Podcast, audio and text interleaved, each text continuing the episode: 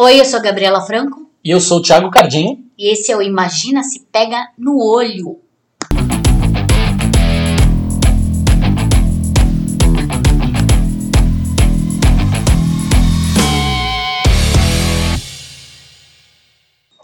Olha lá, o governador João Paulo. Olá, minha gente! Quem é o governador da onde? E fala João Paulo Dória. É, ia falar João Paulo Dória. Você não sabe que eu ia falar João Paulo Dória, por quê? Porque na. Você não escutou a outra gravação que a gente fez. Esse programa, na verdade, deveria ter ido ao ar é, Sábado passado. no outro sábado. Mas aí, inclusive, a gente começaria falando de João Dória, como vamos começar daqui a pouco, o assunto é, vai ser o mesmo. É, mas o programa não foi ao ar porque a gente teve uma situação. Esse aqui é como o Renan, que já foi nosso convidado aqui para falar a respeito de streaming. É, ele, ele disse que este aqui é um podcast família, não o podcast da família brasileira, o podcast família mesmo, que é uma família que grava, né? Na sala de casa, aquela história toda. É, e aí a gente, no fim das contas, teve uma questão familiar aqui, bastante grave, que a gente não conseguiu de fato dar conta, não teve nem cabeça, na real é essa mesmo, para gravar o programa, enfim. É, as pessoas mais próximas já sabem e tal, mas estamos aí de volta, né? Que o mundo não para. É, bom, vamos falar aqui, claro, o assunto, para começar, não podia ser outro que não fosse vacina, né? O governador de São Paulo, João Dória, afirmou nesse sábado, nesse último sábado, né, é, que São Paulo mantém a previsão de iniciar a vacinação contra a Covid-19 no dia 25 de janeiro. Curiosamente, né, aniversário de São Paulo, enfim. Mesmo que o governo federal inclua a Coronavac no Plano Nacional de Imunização, ele disse ainda que 12 estados e mais de mil municípios já se mostraram interessados em comprar esse imunizante que é desenvolvido pelo Instituto Butantan em parceria com o laboratório chinês Sinovac. O Instituto Butantan, aliás, relembra que a vacina já está aprovada para uso emergencial na China, já foi aplicada em mais de 100 mil pessoas com sucesso absoluto. Aqui no Brasil, a, a gente está avançando para a fase 3 de testes com 13 mil voluntários e a gente já tem, de qualquer forma, 1 milhão e 200 mil doses da vacina em solo brasileiro. Mas enquanto isso, o governo do Jair Bolsonaro uh, vai editar uma medida provisória, uma MP, para abrir crédito de 20 bilhões para compra de vacinas. Com essa medida, o ministro da Saúde, Eduardo Pazuello, deve reforçar o discurso de que sua pasta vai comprar e distribuir todas as vacinas disponíveis no país, incluindo a Coronavac. Além disso, a Agência Nacional de Vigilância Sanitária, a Anvisa, aprovou o uso emergencial de vacinas contra a Covid no Brasil, conforme decidido pela diretoria, assim, claro, que as farmacêuticas entrarem com os trâmites pedindo o início experimental da imunização, tudo vai ser autorizado bonitinho. Porém, todavia, contudo, vale lembrar que o ministro da Economia, Paulo Guedes, defendeu flexibilizar, põe aí muitas aspas no verbo flexibilizar, flexibilizar a legislação trabalhista para atender aos vulneráveis depois da pandemia do novo coronavírus. Não vamos tirar direitos de ninguém na legislação trabalhista, mas precisamos de um regime extraordinário de um ano ou dois, disse ele. Ah, sim. Segundo o, o, o, ministro, o governo vai propor o programa Verde Amarelo para reconhecer os 40 milhões de invisíveis que foram descobertos na pandemia. Entendeu? Ou você quer que a gente desenhe? Invisíveis que foram descobertos. O que gente, basicamente eles vão, vão, aproveitar essa oportunidade para fazer tudo, todas as reformas trabalhistas que eles tanto estão tentando fazer desde o começo desse governo Que e até agora não conseguiram implementar. Pois é. Ou seja, pejotizar todo mundo. É, é isso. Acabou, acabou o CLT, amigo. Vai mandar o CLT pra cá do caralho. Enfim, para completar a lambança ainda, o governo federal, por meio da AGU, que é a Advocacia Geral da União, entregou o Plano Nacional de Operacionalização da Vacinação contra a Covid-19 ao STF, o Supremo Tribunal Federal. O plano de imunização foi elaborado pela Secretaria de Vigilância em Saúde do Ministério da Saúde e prevê serem necessárias 108 milhões de doses de vacina para grupos prioritários e que inclusive incluem o Coronavac entre os candidatos a serem utilizados. Muito que bem. Só que, além de a gente estar falando que esse número de 108 milhões é, sei lá, metade da população do Brasil, ou seja, tem vários grupos minoritários que eles não estão considerando aqui, presidiários, por exemplo, não estão sendo considerados no, no plano. Um grupo de pesquisadores que foi citado como colaborador do Plano Nacional de Vacinação diz não ter tido acesso ao documento. Em uma nota que foi assinada por 36 pessoas, o grupo técnico do eixo epidemiológico do Plano Operacional Vacinação Covid-19 se disse surpreendido com o documento descobrido pela imprensa e afirmam que o texto não foi ap apresentado por eles, nem teve anuência aprovação deles, enfim. Em resumo, resumo da ópera, nós estamos tudo é muito fodido, basicamente. Exatamente. Então, assim, assinaram um documento, colocaram o teu nome lá, meu filho, você não tá sabendo de porra nenhuma. Pois é. praticamente isso. Do que, esses, do que esses pesquisadores aí, colaboradores, é, entre aspas, é, é, é, tiveram o nome deles usado na revelia. Porque ninguém ficou sabendo de nada. Pois é. Tanto é que eles foram à, à imprensa falando, não estamos sabendo de nada. Pusemos, meu- vi que meu nome estava citado, mas não- a Né, mim não opa, foi- peraí, amigo. é, não foi apresentado Sou eu, não. nenhum plano. Né? E novamente o Pazuello tá aí querendo tomar a questão, né? Querendo entrar lá no meio da rixinha entre o, o Dória e o Bolsonaro, falando que o Ministério da Saúde vai ser o responsável por distribuir a vacinação, Por comprar por todas as comprar vacinas. todas as vacinas, que o Dória não tem nada a ver com isso e toda aquela questão. Eu, não que eu esteja puxando sardinha pro Dória, Deus me livre, mas enfim, né? A gente vê que Longe é, de mim, é, inclusive. é a rixa aí se mostrando, né? Que o Bolsonaro quis falou pra ele. Fala que é o Ministério da Saúde que vai salvar os brasileiros do, É do, do corona, não o Dória. É mais ou menos isso. Para completar o assunto, uma pesquisa do Datafolha divulgada recentemente mostra que cresceu a parcela da população brasileira que não pretende se imunizar contra o novo coronavírus. Pois é, ao todo 22% dos entrevistados disseram que não pretendem se vacinar, enquanto 73% disseram que vão participar da imunização. Outros 5% disseram que não sabem. Pesquisa nacional feita em agosto apontava que apenas 9% não pretendia se vacinar, contra 89% que dizia que sim. Aí a gente pula para uma chocante matéria do UOL sobre como a decisão de fechar bares a partir das 20 horas, vigente a partir deste fim de semana em São Paulo, não evitou que grupos se aglomerassem em locais e baladas da capital, como o Largo da Batata, em Pinheiros. A gente já está metendo louco, afirmou Larissa, de 26 anos, que estava com um namorado e um amigo em frente a um, bar chamado Pitico. Francisco, de 28, 28, Calma, vamos chegar aí. 28, tá? Também sem máscara, afirmou que tinha feito o teste no mesmo dia e deu negativo. Não estou com medo, é o Covid que tem medo de mim. afirmou o profissional de e-commerce. Já a esteticista Priscila, 25, acredita ser imune ao vírus porque ela é uma X-Men. Não, porque ela é do tipo sanguíneo A mais. O que não é verdade. Não tenho medo. Dizem que a mais não pega. Eu sou a mais. A mais burra do rolê. Pois é. É, enfim. Ao contrário do que sugere a matéria do UOL, não são jovens no sentido de adolescentes de 15 anos, não. A gente está falando de pessoas com quase 30 anos. 30 anos, esse carinha aí que falou, 28, a Priscilinha, a mais burra do rolê, 25. Sabe? Caralho! Importante lembrar que nas últimas três semanas, pacientes com idade de 30 a 50 anos passaram a ser maioria entre os internados na decorrência do novo coronavírus em São Paulo, tanto nos leitos de enfermaria quanto nos leitos de UTI. Em uma faixa etária mais jovem ainda, os pacientes de 20 a 39 anos apresentam 40% dos casos e 3,6% das mortes contabilizadas no estado.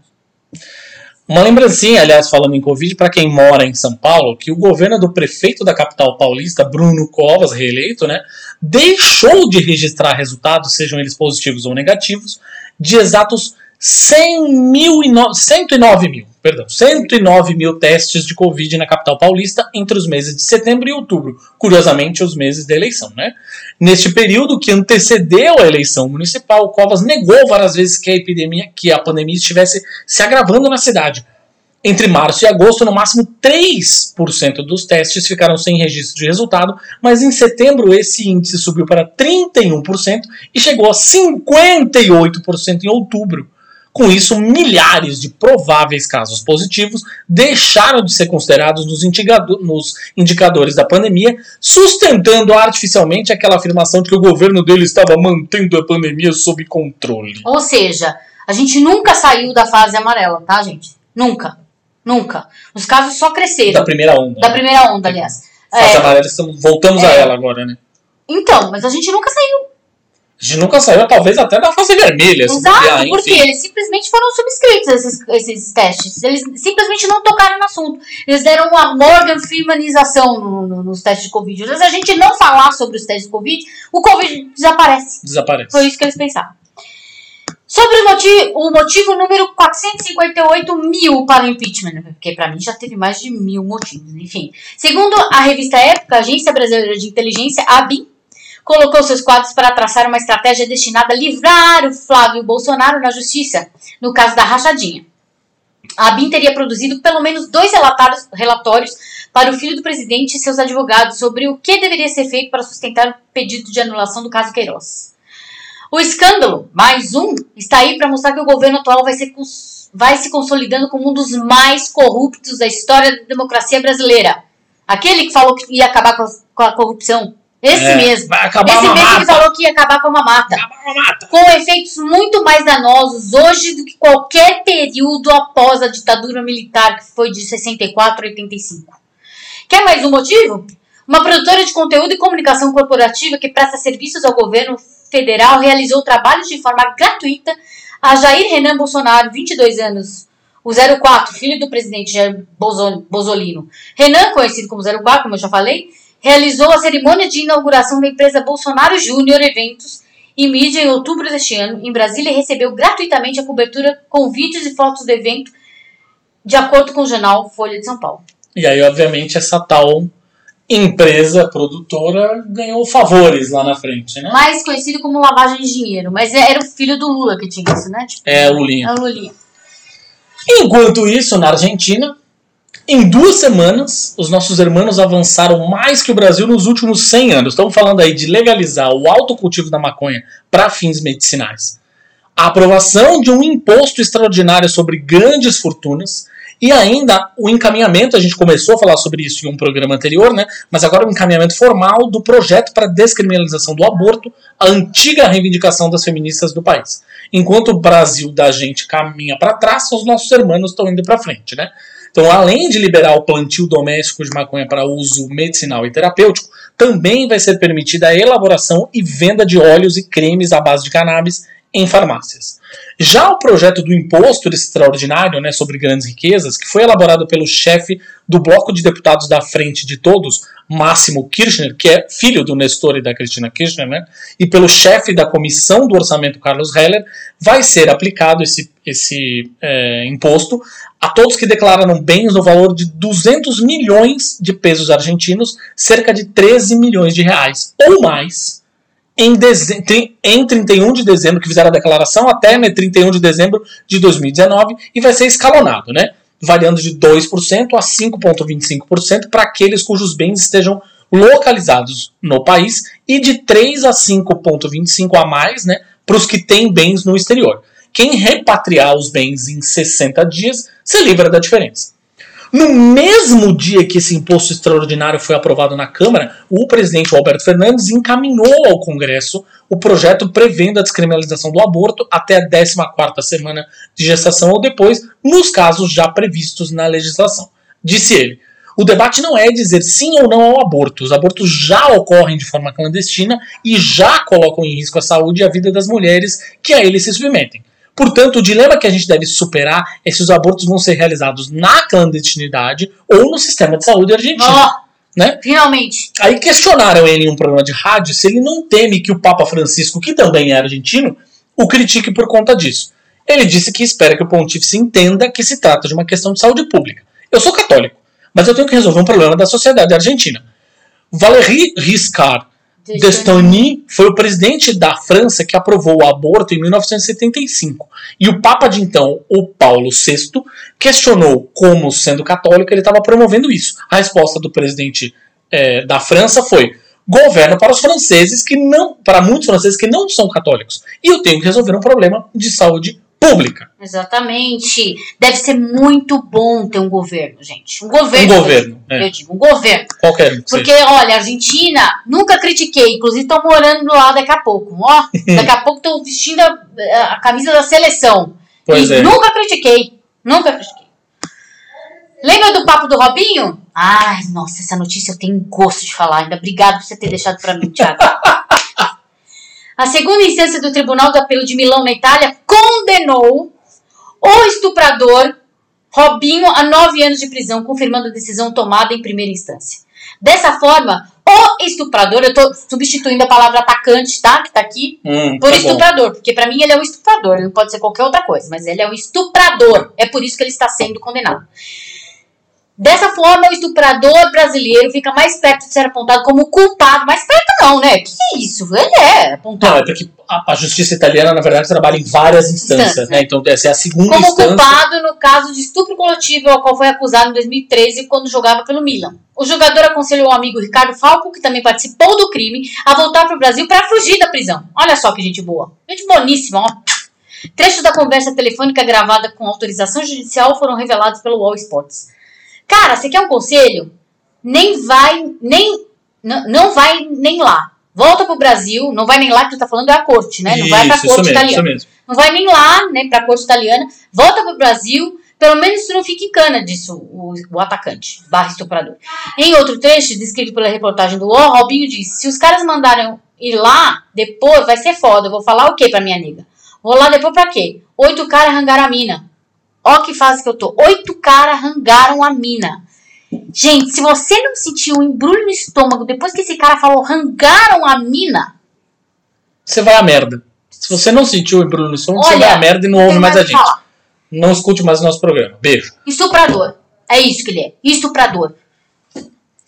A gente não pode aqui deixar de falar também do caso do Loading, né? Ou seja, é um canal de TV que acabou de ser lançado na TV aberta brasileira, faz pouco mais de uma semana, é, e já começou a enfrentar problemas. Assim, é um canal que teria uma, uma proposta de cultura pop, games, mais verdade, digital era, uma- era uma tal. esperança, né? Era uma luz no fim do túnel. Ele era um, canal, era um canal que tinha uma pegada, até um, Uma proposta, um é. cara chegou a falar pra mim no Twitter isso, eu falei, putz, é verdade. É, tem, teria uma pegada de ser a, a MTV Brasil antes, de, Uhum. né, do, que é hoje. Sonho enfim. meu. Mas, MTV Brasil, minha antiga casa, inclusive. sim. Então, mas na, na... A gente teve aí a redação do programa Metagaming, que era um programa especializado em, espor, em esportes, em esportes eletrônicos, pedindo demissão coletiva. Então, a decisão foi comunicada nos respectivos perfis pessoais do Twitter por boa parte dos 16 membros da equipe de produção do programa, que já haviam entregado dois episódios do Metagaming desde o lançamento da Loading no último dia 8 de dezembro. Embora uma razão específica não tenha sido citada em nenhuma dessas mensagens no Twitter, repete-se uma imagem ou uma receita de um bolo de cenoura, que é um artifício comum que era usado na ditadura para substituir matérias que tinham sido censuradas pelo governo. Mas mais tarde, conforme apurou o site na telinha, de fato, os jornalistas eles realmente estavam alegando censura. Um dos integrantes teria feito uma matéria, teria não, fez, né? Fez uma matéria que criticava uma empresa desenvolvedora de jogos que é parceira da Loading. Tal fato incomodou a direção do canal e chamou a atenção do profissional. A alta cúpula da emissora explicou que a atração não tinha autorização para criticar parceiros. A equipe ficou puta da vida, claro, já que uma das pr- premissas deles terem sido contratados, de saírem do lugar onde eles estavam trabalhando para serem contratados, era liberdade editorial total. Ainda de acordo com as fontes ouvidas, a direção então ressaltou que não gostaria que o programa abordasse temas polêmicos, muito entre aspas, aqui, como o machismo. Eu queria entender aonde que o machismo é polêmico. Não tem polêmica aí. Então, a partir do Machismo é momento. errado e acabou. Exatamente. A partir do Bom. momento que você classifica machismo como polêmico, você já tá errado, querido. Você já tá. É, essa fica pra imprensa, inclusive, É. tá, gente? A utilização Machismo. da palavra polêmica. Racismo não são Polêmica. polêmicas, sabe? Polêmica Não é se polêmicas. você coloca ketchup na pizza. É discurso de ódio. Isso, isso. é discurso de ódio e precisa ser combatido. Disse o canal em comunicado oficial que, abre aspas, devido ao desalinhamento entre o posicionamento da Loading, focado em entretenimento, e o time editorial do Metagaming, decidimos reestruturar a atração. Importante frisar que o core, o core business, Nossa. pois é, em Ou inglês assim seja, quem, quem fez, quem fez a nota. Quem fez a nota foi o diretor de, de, de negócios. marketing, é, marqueteiro. Importante frisar que o core business da Loading é o entretenimento e a agenda positiva. Agenda positiva, o que, que é agenda positiva? Todo mundo pensando positivo É isso. e aí vai dar tudo certo no Brasil. É É, isso. Praticamente isso. O fato é que essa crise também atingiu a Liga Loading de Esportes, que era o primeiro campeonato de League of Legends que eles estavam fazendo, que eles estavam organizando. Por conta das emissões do, do Metagame, o narrador Diego Toboco e os comentaristas Ravena Dutra e Gustavo Docil prestaram solidariedade e avisaram que não vão mais narrar a competição eletrônica. A tendência, a gente. É uma reação em cadeia, né? É, exatamente, a gente tipo, conhecendo- as pessoas de bom senso. A gente conhecendo algumas das pessoas que trabalham lá, inclusive, é, a gente sabe que muito possivelmente isso aí deve ser de fato uma reação em cadeia.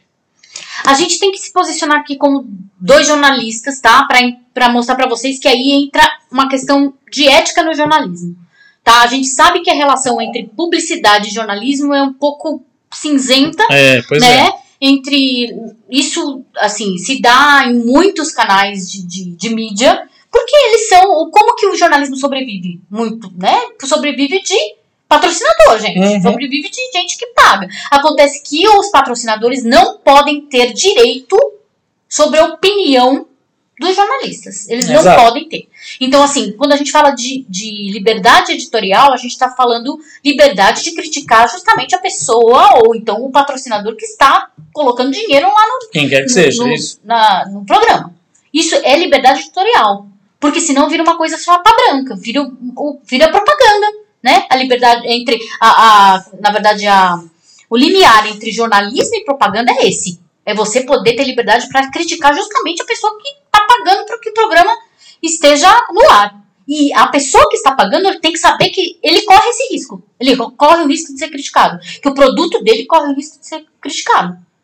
Né? O jornalismo serve para isso. O jornalismo é crítica, o jornalismo é formador de opinião. E não é à toa. Então, assim, tem muita gente que chegou e falou: não, porque tem que parar mesmo, porque também os caras estão dando dinheiro para eles, os caras vão falar mal. Vão, vão falar mal. Esse é o papel do jornalismo. O papel do jornalismo é criticar o que está errado. Eu apontar para a população que ali existe um modus operandi errado, ou tá fazendo alguma coisa, ou, ou é um, produto que diz fazer alguma coisa e não faz, ou seja, apresentar a verdade. Esse é o papel do jornalismo. No Tá? fim das contas. Se você não aceita críticas, então aí você está criando o quê? Uma censura. É, e, e se você está, no fim das contas, trabalhando é, com um veículo de comunicação que não está disposto a criticar, ter um olhar crítico, ter um olhar aprofundado, então, na verdade, não é um veículo de comunicação. Você está fazendo basicamente é, assessoria de imprensa. Exatamente. Você faz assessoria de imprensa. O cara te manda um release, você dá Ctrl-C, Ctrl-V. Se você fosse um site, você daria Ctrl-C, Ctrl-V. Como é um canal de TV, ele faz uma matéria falando: Ei, saiu o jogo, legal, E é super beijo. legal, olha, comprem, olha, ele tá R$1,99. É isso que vocês querem? Então, é um canal de ofertas, é igual aqueles canal TV Tapete. É isso que você quer? É, basicamente, se é para ter agenda positiva, eu prefiro ver o Ciro Bottini no Shoptime. É, É isso que é agenda positiva, gente. E saibam diferenciar jornalismo de propaganda, ok? Saibam, jornalismo exige opinião, exige crítica, exige aprofundamento, exige análise, tá? Se você não tem é, liberdade para fazer isso, então você não está fazendo jornalismo. E toda a nossa solidariedade também aos queridos que pediram demissão, que vocês possam realmente se recolocar no mercado, porque a gente sabe que é Isso, que é super foda. difícil. Ainda mais dentro desse, desse nicho de entretenimento e de cultura, né, que a gente cobre, dentro da cultura pop, é super difícil. Toda a nossa solidariedade aos colegas jornalistas do Loading que pediram demissão. é isso, gente. Vamos agora então a quem é ele? O assunto da semana. Ai! Imagina se pega no olho! Now recording. Olha aí, o ursinho do, Do do, Discord do avisou. Discord avisou que estamos gravando. E como temos, o- como eu falei no ursinho do Discord agora, significa, portanto, que temos um convidado hoje. Sim. né? Ou seja, que não somos só nós dois falando no nosso assunto da semana. O assunto da semana, óbvio, está atrasado por todos os motivos que vocês já sabem, que a gente já falou antes, é, porque o programa atrasou, né? A gente ficou uma semana sem programa.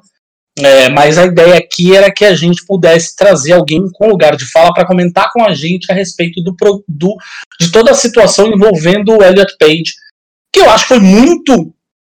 a- apesar dos pesares, apesar de ter visto algumas situações esquisitas, pelo menos a gente tem uma bolha que nos permite Privilegiada? privile- somos privilegiados nesse É. sentido. Viu uma ou outra escorregada, assim, mas nenhuma delas na maldade, assim. De fato, eram pessoas que não entendem exatamente como funciona essa coisa de transicionar, né? É, então acho que talvez seja legal assim a gente ter uma pessoa para poder comentar, bater um papo com a gente a respeito.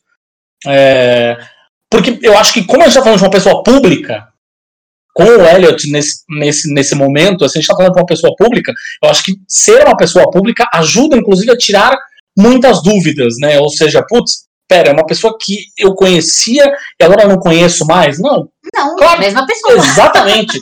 Esse é o ponto. É, e, eu, e eu vi muitas pessoas é, sendo didáticas e tirando dúvidas de um jeito muito legal, assim, justamente aproveitando a oportunidade de ter acontecido com uma pessoa tão conhecida para poder tirar dúvida de um jeito muito legal, tanto aqui quanto lá fora. É, então a gente quis tentar um pouco replicar isso, assim, meio que ser um programa até de utilidade pública, Isso, eu diria. informativo, né?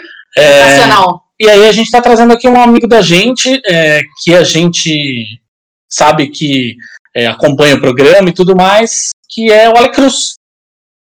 Seja bem-vindo. Boa noite. Pelo horário que estamos gravando, seria boa noite, né? Não Ter quando convidado pro programa. É, a gente não sabe quando as pessoas vão escutar. Boa noite, bom dia. Aí É, a gente boa deixa aí no. tarde. Aí varia. É. Cada um faz como bem entende. O que, que, que, que você achou dessa história toda a respeito do Elliot, é, Alec? É, que, como você acha que as pessoas, a imprensa, né, a gente até aqui no meio no papel de jornalista, assim, como você acha que a imprensa tratou o assunto? Como você acha que as pessoas trataram o assunto? Olha, a questão da imprensa, começando por ela, o- teve pontos que eu vi de vários lugares, comentando tanto sites do exterior como brasileiros sobre, e teve pontos que eu achei legais e outros que eu não achei. Um ponto que eu não achei tão legal foi que teve várias partes de mídia que assumiram que ele é homem trans. Apesar dele ter falado que os pronomes dele são masculinos, ele em um momento na postagem dele ele falou que ele era um homem trans. Então, Pode ser que ele seja, pode ser que ele esteja no espectro não binário. Entendi. Hum, Olha aí. É, isso é muito importante. Isso é ótimo de falar. É, isso é muito importante, porque ele, ele, ele deu, né, ele, ele na verdade falou é, sobre quais pronomes ele gostaria de ser referido, né, que se referissem a ele. Exato.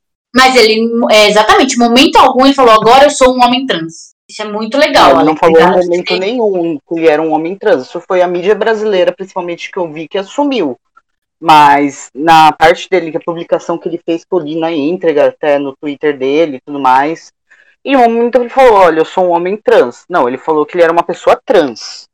E Hum. a qual coisa, o guarda-chuva trans, ele completa vários tipos de gêneros que saem do esquema do cis. Hum. Pode ser tipo, que ele seja não binário, pode ser que ele seja um não binário masculino, e assim vai indo. Mas em nenhum momento ele falou, eu sou homem trans. Isso. Então isso foi um erro que eu achei de algumas partes midiáticas. Mas questão teve muita gente falando, ah, mas não pode falar mais o nome antes, que a gente fala normalmente o nome morto, agora que ele já assumiu o nome de Elliot. Aí no caso do Elliot, que é uma figura pública, isso já é mais complicado. Como figura pública, você acaba remetendo o trabalho passado dele. Sim. Então acaba sendo uma referência de identificação de quem era antes gente. Exato. Muito interessante É. você ter tocado nesse assunto, Alec, porque é, eu fiz isso no Minas Nerds, né? Porque assim, eu acho que ninguém tem a, tem a obrigação de saber quem foi Ellen Page, por exemplo. Né? Tipo, Exato. então, assim, em ponto de vista é, de referência, então, assim, Ellen Page se identifica como Elliot Page. Eu acho que é interessante você fazer o contraponto, um ponto de vista jornalístico, eu quis dizer, né? Tipo, de você dar uma Sim. referência que antes era Ellen, ela se identificava como Ellen Page, era chamada de Ellen Page, e agora ela quer ser chamada de Elliot Page. É isso. Sim. E aí, meu, Respeitando os pronomes dele atuais agora Exato, masculino, exatamente. mas ainda fazendo referência ao nome antigo e É, e aí eu fui pública. apedrejada, amigo. Apedrejada. Tipo, é, e chamaram Minas Netos de transfóbico e o caramba. E, e aí eu bem que fui. che- Aí eu, eu, é, resolvi fazer, o, fazer a linha da boa vizinhança e tirei todos, os- todos os pronomes. Eu falei é, o artista, sei lá, eu usei Alguma coisa assim. Eu usei, tipo, uma coisa indefinida, né? Tipo, que não era nem homem nem mulher. Tipo, uma coisa assim. Entendo. Porque, pra denominar, porque ah, muita gente não sabia quem era a Ellen Page. É, é, a gente tem que sair dessa bolha e falar, olha, nem todo mundo sabe quem foi a Ellen Page, que, que agora é Elliot Page, entendeu? Então eu pensei nessa comparação com o Dead Name, de mostrar quem era antes, né? Tipo, No caso de figura, Ah, eu- ah, é lembrei eu extremamente válido. É, eu lembrei que eu coloquei a estrela de Umbrella Academy. Foi isso que eu coloquei. Porque aí eu já tiro, tipo, quem, era Ellen Page, né? Tipo, já, eu coloquei um trabalho de referência dele. Sim, é uma tática pra, tipo, não utilizar o nome antigo, mas É. eu tava falando da parte da figura pública. Quando E- você é uma figura pública, querendo ou não, uma figura Hollywood, ah, desculpa, uma figura de Hollywood praticamente, tudo mais, fez trabalhos muito conhecidos, como os filmes dos Mutantes, parte do X-Men e tudo mais. É uma figura pública, não tem como você não acabar remetendo. Por exemplo, se algum ator famoso atualmente, tipo o Momoa, transicionasse, você ia ter que referenciar quem que era antes. É uma figura pública. É, E o que pega muito nessa parte de usar o nome morto da pessoa é pessoas que não são públicas. Por exemplo, infelizmente, é uma das matérias que a gente mais tem no Brasil, agressão e assassinato de pessoas trans. É a Hum. matéria que mais tem, porque a gente é o país que mais mata no mundo. Sim. É incrível a quantidade de jornal que invoca o nome da pessoa, antigo nome morto, mesmo se for uma pessoa retificada. Eles Sim. buscam, tipo, o baú para achar aquele nome e fica utilizando o pronome antigo. Isso é uma total falta de respeito. claro. É, é nesse ponto que pega muito. Entendi. Mas figuras públicas, não tem como você não pegar e não fazer, pelo menos nessa matéria inicial da transição dele, uma referência. Sempre respeitando os pronomes atuais e tudo mais, e só faz essa citação tipo no início da matéria, para dar aquele referencial. Não tem a necessidade de a cada coluna da matéria fala três, quatro vezes o nome antigo. Claro, não, sem dúvida. Exatamente, porque senão você acaba fixando o dead name, né? Nunca o, né, Exatamente. nunca o nome que ele assumiu agora. E é, exatamente, foi isso que eu pensei. Eu falei, eu acho que preciso dar uma referência de quem era. Porque senão a pessoa fica perdida. Mas. Então eu acho que a, a melhor forma que eu pensei foi citar um trabalho dele. Eu lembro de um, de um Exatamente. print, eu lembro, de um print que é muito legal, assim, circulou na época, eu acho que tem um pouco, assim que saiu a notícia, sei lá, dois dias depois, qualquer coisa assim, e eu acho que foi, é muito legal, e, e talvez tenha sido, inclusive, baseado nele que a gente resolveu ter esse papo. Que era justamente num veículo gringo, com nessa pegada geek nerd aí, é, alguém, uma pessoa entrou e falou, ué, tô confuso, É. porque estão falando Elliot Page, mas a foto é da Ellen Page. Aí uma pessoa respondeu embaixo, sim, porque ela se identifica agora como ele e é Elliot Page. Aí ele, me explica, porque eu não entendi. É. Aí a pessoa respondeu embaixo falou: Olha, vou acreditar que você está fazendo essa pergunta de boa vontade e vou te explicar. E explicou, deu uma baita explicação. E aí a resposta da pessoa embaixo foi: Pô, que legal, então desejo que ele seja muito feliz. E óbvio, agora só vou re- referenciar ele como Elliot Page. Eu achei ótimo aquilo. Falei, cara, se a internet fosse assim, sempre ia ser tão maravilhoso, né? Nossa, mundo ia a gente ia viver. um paraíso. Pois é. Porque realmente as pessoas, assim, pessoas de que realmente tinham dúvidas sinceras sobre isso, não não estavam entendendo. Porque né, eu, eu creio que você tenha muito mais propriedade para falar disso do que eu, mas realmente existem pessoas que não entendem o que é transicionar. Não sabem. Não entendem que se passa na cabeça. Não, não- sabe como aquilo ah, e- e simplesmente não realiza na cabeça da pessoa? E é porque é um Porque machismo dá pra ter estrutural. né? referências. Se não tem aquelas referências e tudo mais, aí a pessoa não tem de onde fixar pra entender a mudança. Porque É, não é uma coisa que antes tinha-se tanta informação aberta sobre. Exatamente. Então, assim, a gente. É, é claro que existe muito mais pessoas maldosas que querem silenciar e querem não dar credibilidade para isso, mas ainda existem pessoas que não entendem como que isso funciona, né? Como que é o como Ellen Page, o Elliot Page, blá, blá, blá, e foi baseado nesse, nesse diálogo que eu, que eu entendi que realmente precisava de uma referência. Precisava mostrar quem era Ellen Page antes. Se eu, é, no, no, no, teu círculo, é, você ainda tem pessoas que no, no teu círculo, e aí digo tanto o círculo mais íntimo, né, quanto talvez num círculo de amizades de redes sociais, que aí a gente acaba inevitavelmente agregando um pouco mais de gente, né, ao nosso ao nosso convívio, assim, mas como foi, assim, dentro da, da, da tua bolha, ver essa notícia é, e como é hoje para você, assim, ou seja, as pessoas ainda têm muitas dúvidas a respeito?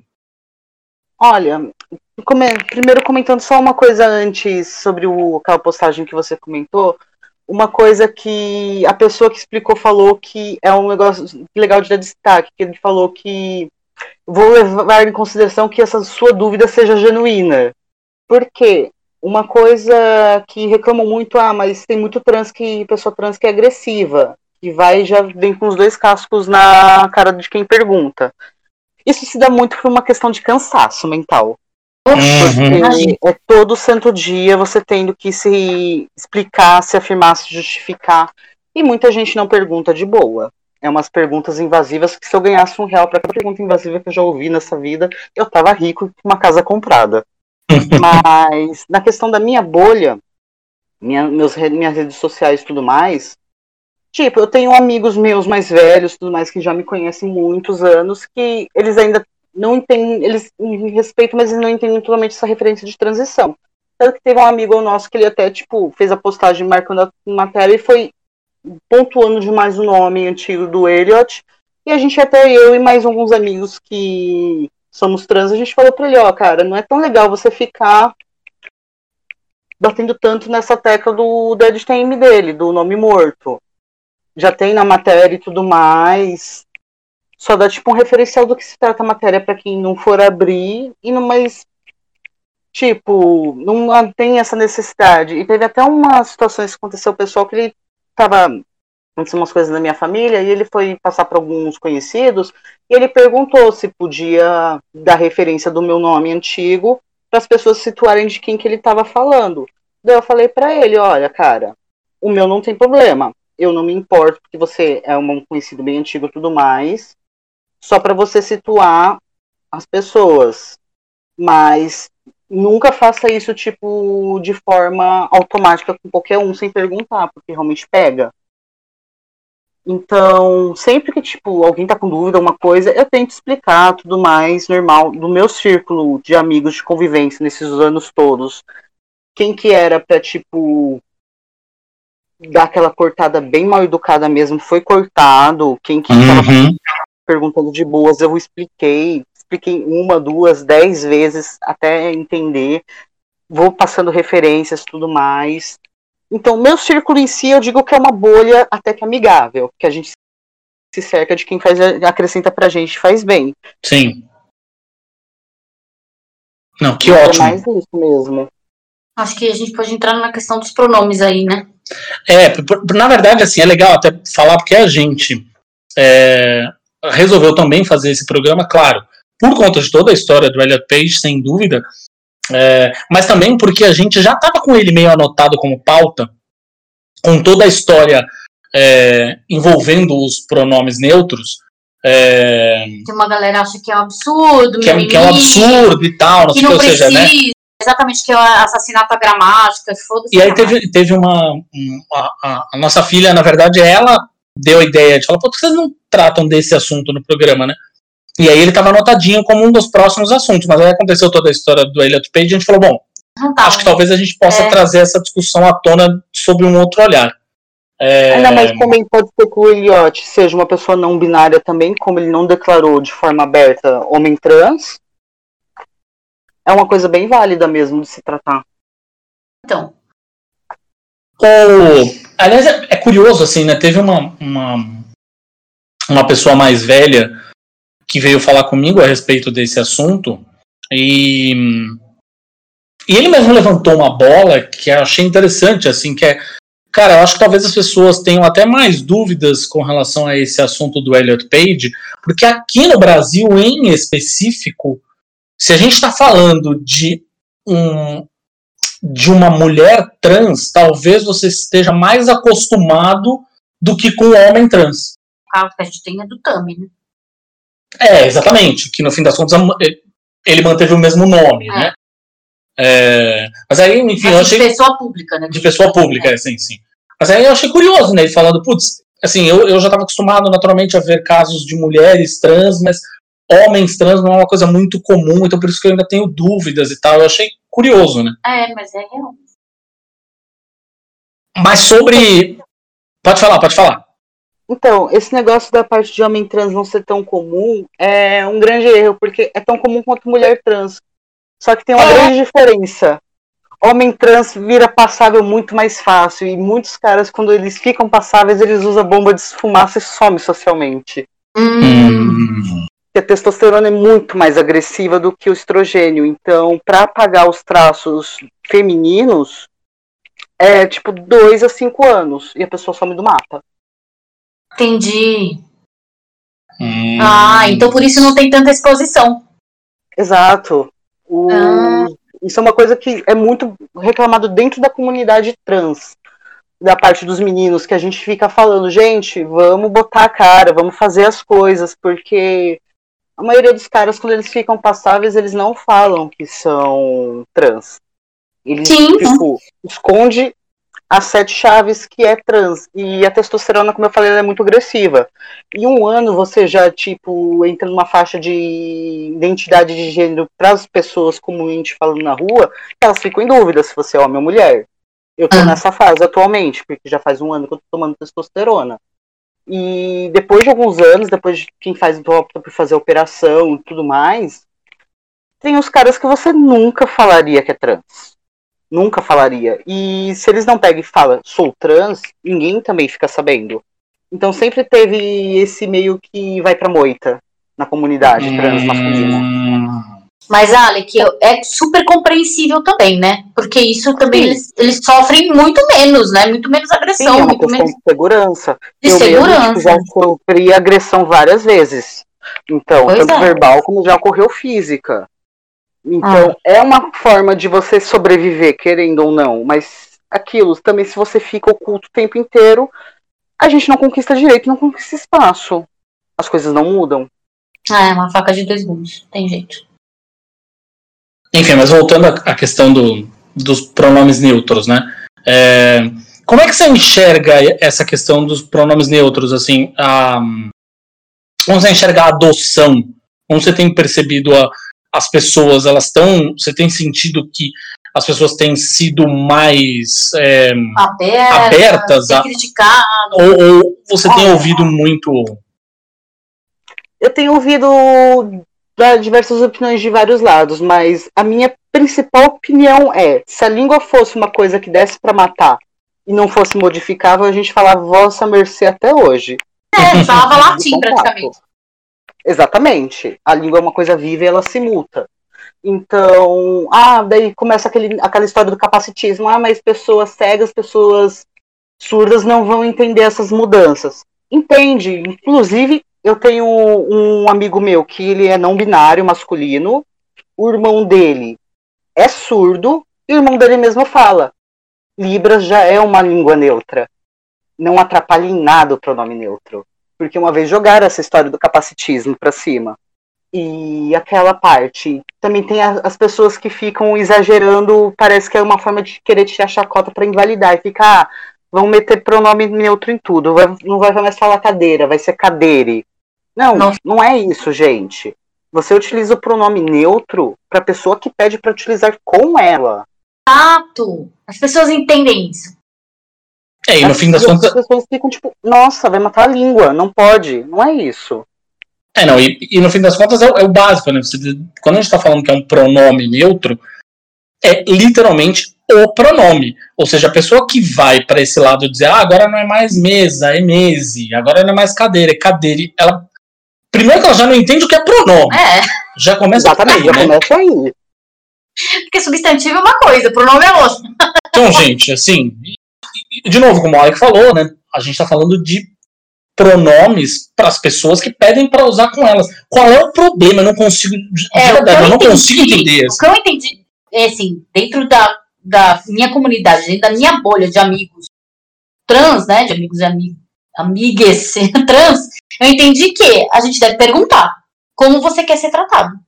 É isso. E aí tratar a pessoa. É, e aí tratar a pessoa como ela quer ser tratada. Tem muita gente Mas que já avisa. Uma coisa, é porque eu tenho a seguinte teoria. Qualquer coisa que, tipo, que mesmo que não vá mexer em nada nos seus direitos e no seu conforto, vá mudar algum padrão, as pessoas se incomodam. Tanto que, É. vocês ficaram sabendo, várias pessoas no exterior começaram, até pessoas cis, começaram a colocar seus pronomes nos perfis, no Instagram, no Twitter. Uhum. E tem, o que tem de gente surtando com isso, e a gente fica. Teve até uma artista, Joko, que fez uma tirinha com uma artista muito boa. Ela fez uma tirinha, gente, a gente no sendo cis é tipo, é um mínimo de respeito de querer incluir as outras pessoas que não têm essas facilidades de inclusão social a tornar-se uma coisa natural você perguntar os pronomes das pessoas. Não vai doer pra ninguém você colocar se você quer ser chamado de ele ou ela no, no seu perfil, na bio do seu perfil. Não impacta em nada a sua vida. Você vai estar ajudando alguém que tem que isso impacta. Sim. É. Então parece que as pessoas têm problema em querer fazer o bem mínimo pro outro, sabe? Isso aí, eu- eu- o que eu entendi era isso, que não é sobre mim, é sobre o outro. Então, assim, não vai mudar a minha vida. Eu vou perguntar como que o outro quer Se ser, ser- ser chamado. Então, aí a partir do momento que eu falar, ah, eu quero que você use pronome neutro, porque eu sou não binário, ou então é ela ou ele, aí eu vou chamar, vou chamá-la, vou chamá-lo, conforme ele quiser. É isso. Exatamente. E é uma questão. E ah, mas falar, não tô acostumado. É uma questão de costume, de você É no dia a dia, conforme você vai utilizando, você vai se acostumando. É que ninguém fala gíria. Você tá num ambiente que você nunca falou gíria, você começa a conviver com um monte de gente que fala gíria, em uma semana você já tá falando gíria. É verdade. é. Tem, ah, tem, tem até uns, uns, uns amigos meus que costumam dizer assim, pra- pra ver como o ser humano é facilmente adaptável. Isso é tudo desculpa, basicamente, né? Pra ver como o ser humano é facilmente adaptável. Eu, enquanto pessoa de Santos, todas as vezes que eu vou falar, por exemplo, com a minha mãe no telefone ou com algum amigo de Santos, já faz. Estamos em 2020, vai fazer, sei lá, 16, 17 anos que eu tô morando aqui em São Paulo, mas quando eu vou falar com alguém Baixo de lá, Santista. inevitavelmente baixo Santista. Eu começo a falar sibilado, assim, começo Tu. a falar e o tu. É, que eu nunca abandonei, enfim, mas eu começo a falar com muito mais frequência. E aí, até já ouvi gente no trabalho falando assim, ah, pô, é só o cara falar com alguém de Santos, já tá ele aí de novo falando igual Santista. Se é uma coisa tão fácil É de tá assimilar, assim, em você, é tão- né? então, mas é. E aí eu vim. E, e aí eu dou a volta no assunto. Eu vim para São Paulo, eu me adaptei ao jeito de falar daqui. É. Qual é o problema, então, você se adaptar a um jeito que não vai machucar uma outra pessoa, sabe? Exato, mas aí é o que o Alec estava falando, de, de pessoas que não têm referência. Então, essas pessoas não convivem com pessoas trans, não convivem com pessoas não binárias, né? Então, eles estão dentro de uma bolha onde eles não têm essa convivência. Eles Sim. convivem com pessoas cis. Então, eles não colocam isso em prática. Eles não colocam essa, esse Eles não têm do que parar e pensar e se colocar. E aí, quando se depara com uma pessoa que pede o uso do pronome neutro, ah, não. Pô, vai pedir, vai pedir pra mudar o jeito que eu falo, cara? É, sim, porque tá se referindo a mim. Caramba, Pois é. poxa. Mas uma coisa que eu vou te falar, dentro da própria comunidade trans, para a questão do, da parte dos não binários, tem muito preconceito também. Hum. Isso é uma coisa que eu falo que pega que é o mal do ser humano de querer dificultar, dificultar a vida dos outros. Porque eu falo, dentro da comunidade trans, também tem muito, tipo, invalidação de um trans pro outro e com pessoas não binárias. Ocorre Hum. muito. Entendi. Deixa eu aproveitar que você levantou essa bola, então, eu acho fundamental. E aí eu vou colocar isso no, no circuito enquanto pessoa. Eu sou um hétero cis, é, então eu não, obviamente, talvez, talvez não, com absoluta certeza, das três pessoas aqui só tenho menos lugar de fala nesse sentido. É, mas é uma coisa que eu e a Gabi a gente tem conversado bastante é, e que a gente vê acontecer, assim, que é a coisa dentro de uma comunidade, por exemplo, da, da comunidade LGBT, a gente vê existir se, se entre um, o hétero cis velho, que é o que eu gosto de dizer que é o grande problema da sociedade. O hétero cis velho é o grande problema da sociedade, mas o lance do a gente vê As naturalmente a gente vê naturalmente a gente vê dentro de um, de um grupo hétero a gente vê situações de transfobia por exemplo é, é ainda mais surreal que a gente veja essas situações dentro de um grupo LGBT né? E aí Olha, é isso. É pois é. Eu queria jogar essa bola pra vocês assim.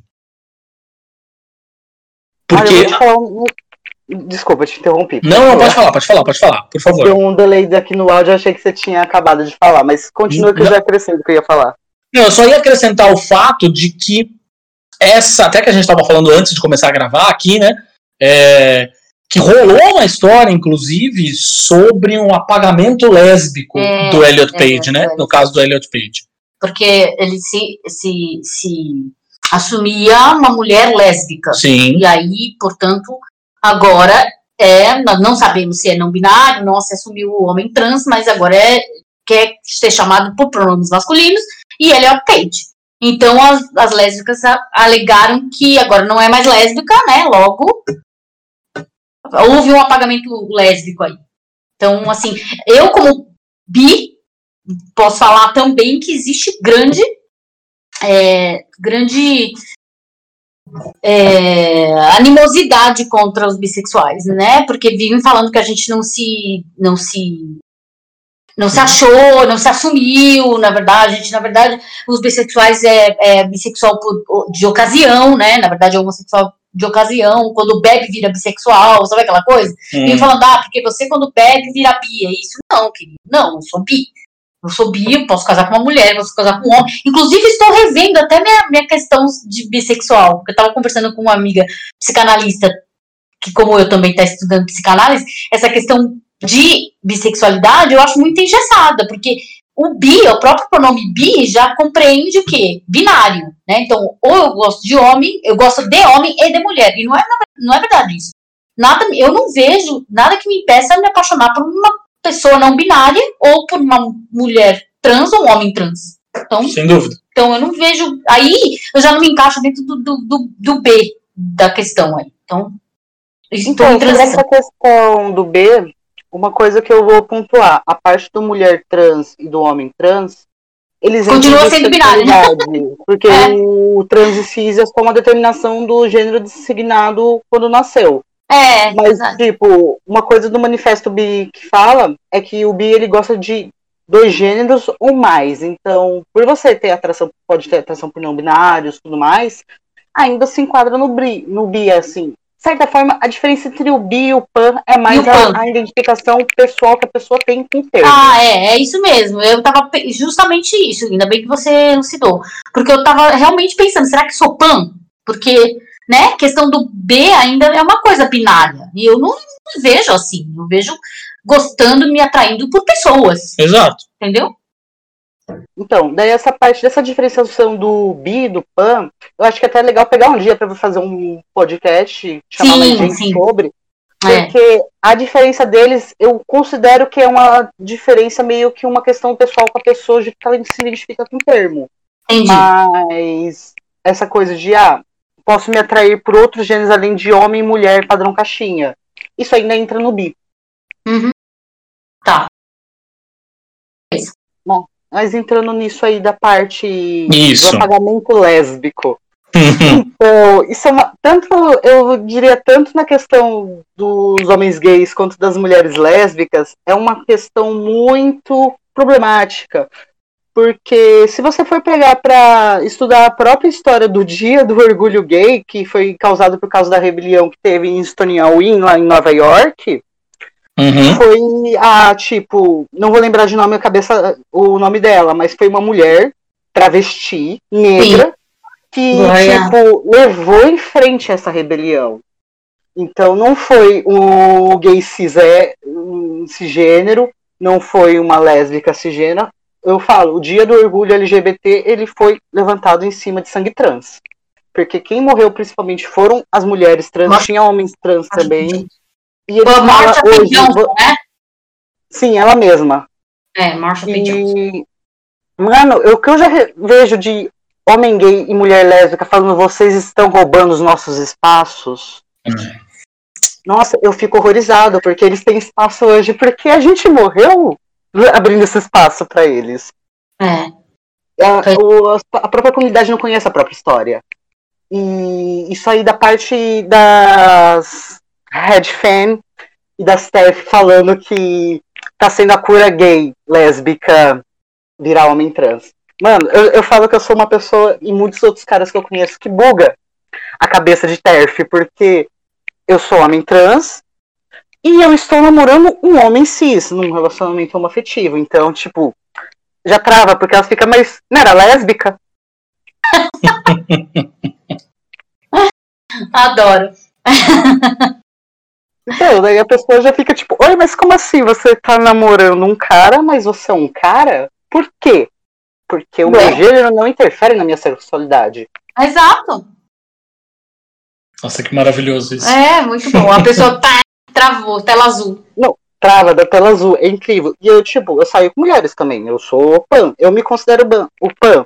Antes eu entrava mais no espectro, colocava como bi, mas depois de ver o, as diferenciações mais, eu acabei me colocando como pan. Mas eu tô no namoro homoafetivo. Ponto. Então, eu já sou, tipo, aquela coisa que as Redfan e parte de TERF fica, tipo, mas como assim? Não era pra ser lésbica? Porque, convenhamos, agora também tá saindo muito discurso de elas querendo defender homem trans, falando, ah, mas os caras só têm visibilidade quando aparece um grávido na mídia, não sei o que, estão apagando vocês. E fica aquela coisa, meu, ou vocês têm que decidir, ou vocês apoiam o homem trans, ou vocês falam que tá sendo a, cura gay. Não tá batendo o discurso de vocês. E tem muita briga na internet por causa disso, com TERF. Tem bastante. Tem, tem muita. É, Eu, eu acho totalmente racional, tipo, os argumentos que elas usam. Eu não consigo entender, tipo. Eu já li muita teoria de feminista radical e tudo mais. Sim, Sério, é. eu, eu leio pra ficar sabendo, porque a gente tem Eu que também, saber é. outros É, está, pra gente ter base, né? Pra ter base pra discutir, Hum. porque não tem como. Meu, E aí, é uma discordância tão grande. É, ainda vem com base política, né? Tipo, vem falando que, ai, não, porque a raiz, a raiz, por exemplo, do feminismo é lésbico. Eu falei, gente, mas calma, como assim? E, o- e o resto das mulheres, né? Tipo, então, Então. quer dizer que o resto das mulheres não pode lutar pelo feminismo porque tem que respeitar a raiz lésbica do feminismo. Não, É, calma. daí entra aquela. Elas querem, tipo, ter uma parte que quer excluir as mulheres que não são lésbicas. Tem outras que falam que mulheres trans não são mulheres. Daí teve até aquela época, Uhum. É. memes, o do mulher biológica. Sim, Nossa, é umas coisas que você fica, tipo, gente, vocês. Vocês estão fazendo um papel de opressor tão grande quanto todo o sistema patriarcal. Tá, tá- a luta de vocês está sendo pela culatra desse jeito. Exato, eu costumo falar que, na verdade, tá todo mundo no mesmo barco, mas algumas pessoas fazem questão de furar o barco. Né? Incrível, porque isso pra mim é só furar o barco. Você tá furando o barco pra todo mundo afundar, inclusive você. Porque você não tá ajudando a remar, filho. Você não tá lutando contra o verdadeiro inimigo, que é o sistema patriarcal. Né? Você tá. Isso, exatamente. É a questão do fogo amigo, que a gente fala de fogo amigo. Não Uhum. existe fogo amigo, cara. Não existe. Você tá lesando você mesmo, você tá lesando sua própria luta. Não tem porquê. O inimigo não Eu é o que tá do teu lado, é o que tá do outro lado.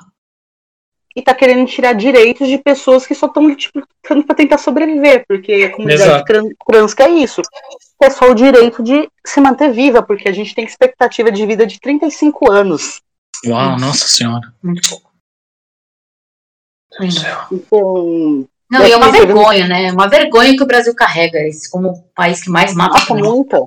Desde o início de 2020 aumentou em 70% o assassinato de pessoas trans. Nossa. E ninguém tá falando disso. Sim. E essa história do apagamento lésbico é história pra, dor... é pra... é história pra dormir, porque, meu. Tá apagando onde as lésbicas? O Elliot está se assumindo quem ele é, apaga quem?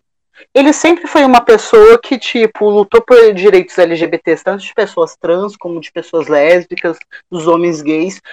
Desde se você puxar toda a história dele, por mais que tenha muita gente que não concorde tanto no- na capacidade dele como ator, porque tem gente que fala que não gosta das atuações dele, mas isso é indiferente pra mim, da parte de atuação dele de papel. Exato. É. Isso não influencia nada quem ele é como pessoa. E ele, como pessoa, ele sempre se mostrou uma pessoa maravilhosa. Sempre tomando frente e tudo mais. E ele Inclusive, provavelmente também. Bolsonaro. Não, pode falar, Gabi. Não, inclusive entrevista do Bolsonaro, né? Nossa, eu lembro disso. É. Maravilhosa é. a entrevista dele. Inclusive, quem, tipo, puder rever essa entrevista, vá atrás pra assistir, porque é um samba. É. Pois é. Mas desculpa, Alec. Não, Cortei. tudo bem. E que nem essa parte aí dele estar se assumindo agora, ele mesmo fala naquela postagem dele que ele tem muito medo do que vai acontecer. Provavelmente ele tá há anos remoendo isso de se assumir. Sim. E com motivos, porque você se assume, parece que o mundo pega fogo.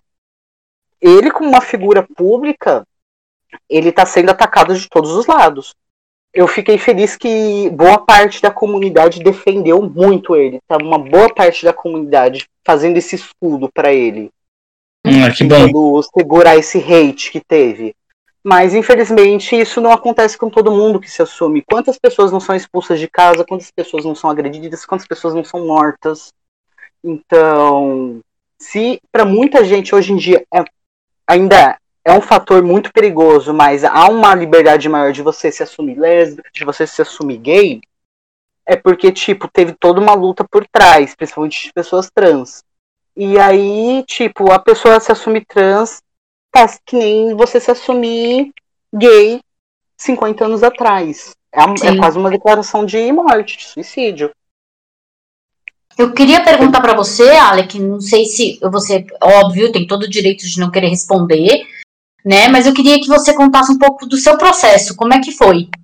Para as pessoas meio que entenderem como é que funciona isso daí, porque cada um é cada caso é um caso, óbvio, mas para, né, para a pessoa tipo vestir o seu sapato, sabe?